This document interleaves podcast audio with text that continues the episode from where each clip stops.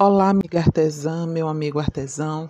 Eu sou Simone Sá, artesã de Petrolina, e estou aqui para apresentar mais um podcast do projeto Pensar e Fazer Artesanato em Tempo de Pandemia, junto à Secretaria de Cultura do Estado de Pernambuco, no amparo da Lei Aldir Blanc. Para a discussão de hoje, nós trazemos dois paralelos. Dois artesãos que trabalham e expõem no mesmo local mas que nos mostram realidades diferentes. Com vocês, Nivandro e Mestre Pintor, artesãos da oficina do Artesão Mestre Quincas, Instagram, arroba Oficina do Artesão Mestre Quincas. Bom dia, meu nome é Nivandro Félix, é, conhecido artesão como Vando. Trabalho em artesanato fazendo carranca e durante, durante essa epidemia é, a gente sofreu muito é, por causa da, do fechamento comercial. É, foi obrigado a detalhar é, pela internet, pelo Face, pelos canais que facilitam para a gente, mas está sendo ruim. As vendagens caiu de 100% caiu para 90%. Temos 10% só de trabalho. Eu trabalho há mais de 30 anos com artesanato e nunca vi uma epidemia. Bom, por um lado, porque ensinou muito a gente a procurar outras soluções para trabalho. Mas eu creio que com essa epidemia passar, as pessoas se vacinarem seria a solução principal para nós todos. E esperamos melhoras para a gente. Olá, tudo bem? É, meu nome é José Wilson dos Santos, conhecido como mestre pintor aqui de Petrolina, né, Pernambuco.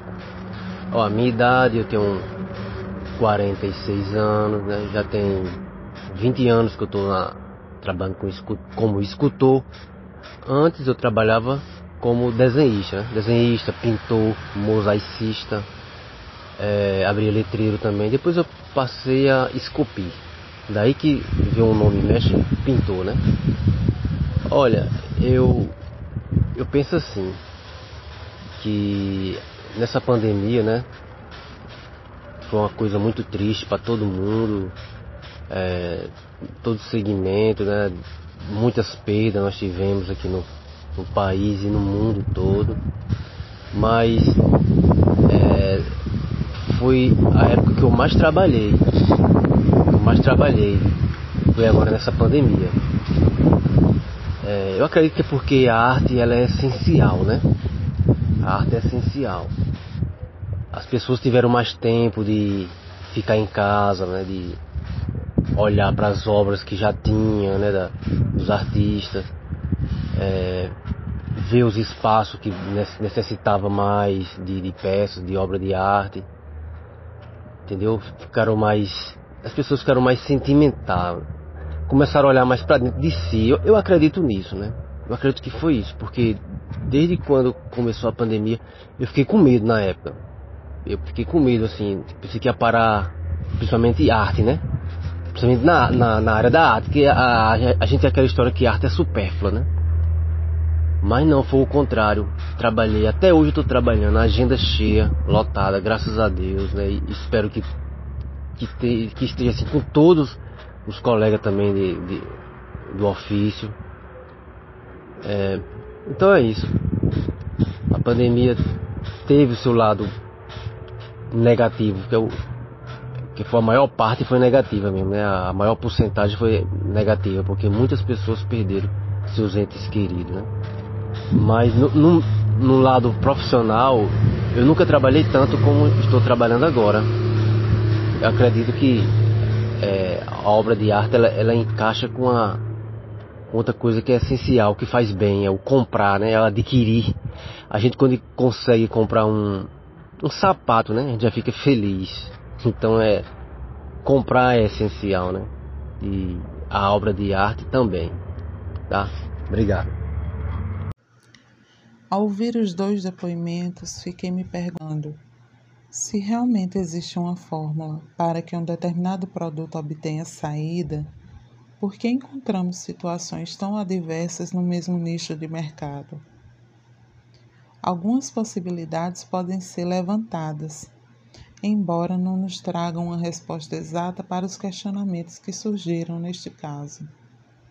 são elas: a conformidade das exposições que cada um participou, as parcerias de trabalho, o tempo de conhecimento do público, a divulgação, seja através da internet ou outros meios, a disponibilidade de cada um para buscar novas formas de apresentação e o contato com o cliente.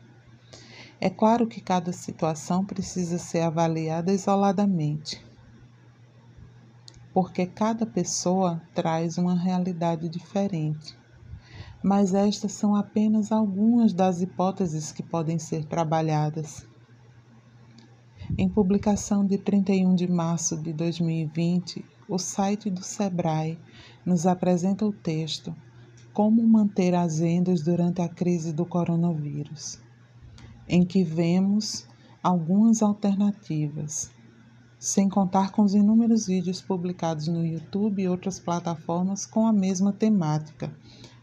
Dentre estas alternativas, o carro-chefe é o conceito de inovar, que é um verbo velho conhecido nosso, mas que foi a primeira coisa que a gente precisou reaprender na pandemia. E o texto nos diz o seguinte: abre aspas. Inovar não é necessariamente implementar uma nova tecnologia, mas criar uma nova maneira de lidar com um problema oferecendo uma solução rápida e que atenda às necessidades. Fecha aspas. Diante da necessidade que a gente tem, ou que a gente teve desde o início da pandemia, de estreitar os nossos relacionamentos com a internet, com as redes sociais, outros questionamentos me ocorreram. Então, de que adianta estar presente em todas as redes sociais e não conseguir vender? De que adianta tantas dicas boas e ideias milagrosas como são fortemente anunciadas, se boa parte das pessoas não consegue colocá-las em prática? O que nos falta? O que podemos fazer para mudar este quadro? A verdade é que mesmo com todas as dificuldades do momento atual, encontramos pessoas que se destacam. Se em alguns casos os próprios artesãos não conseguem explicar o que levou o cliente a buscar seu produto ou não, aqueles que vêm trabalhando com maior intensidade através da divulgação na internet, mesmo que de maneira amadora, levantando hipóteses que nos levam a um questionamento mais cuidadoso sobre o que é valor, em tempos que nada se valoriza. Apostar em divulgação, estreitar o relacionamento com o cliente, fazer parcerias, facilitar os meios de entrega e pagamento e aprender como as grandes empresas fazem para driblar a crise pode ajudar a melhorar o desempenho das vendas mas, mesmo isso, precisa ser pensado de forma coletiva, com uma mentalidade aberta e o intuito de dar certo em conjunto. Porque aqueles que não têm acesso a tantas informações podem agregar valor ao nosso trabalho da mesma forma que o nosso trabalho, o nosso conhecimento também pode agregar valor ao trabalho deles. Um grande exemplo é o Magazine Luiza, que foi o primeiro a abrir as portas para que pequenos empreendedores pudessem vender através do seu site. E também temos outros grandes exemplos. Basta procurar um pouquinho mais. Se o coronavírus veio para nos ensinar a pensar em coletivo, a pensar como coletivo, por que isso não haveria de servir para a economia? Por que não daria certo pensar em você, no seu negócio e também no negócio do outro? Vale a pena a gente refletir. Mais uma vez, muito obrigada e até o próximo episódio.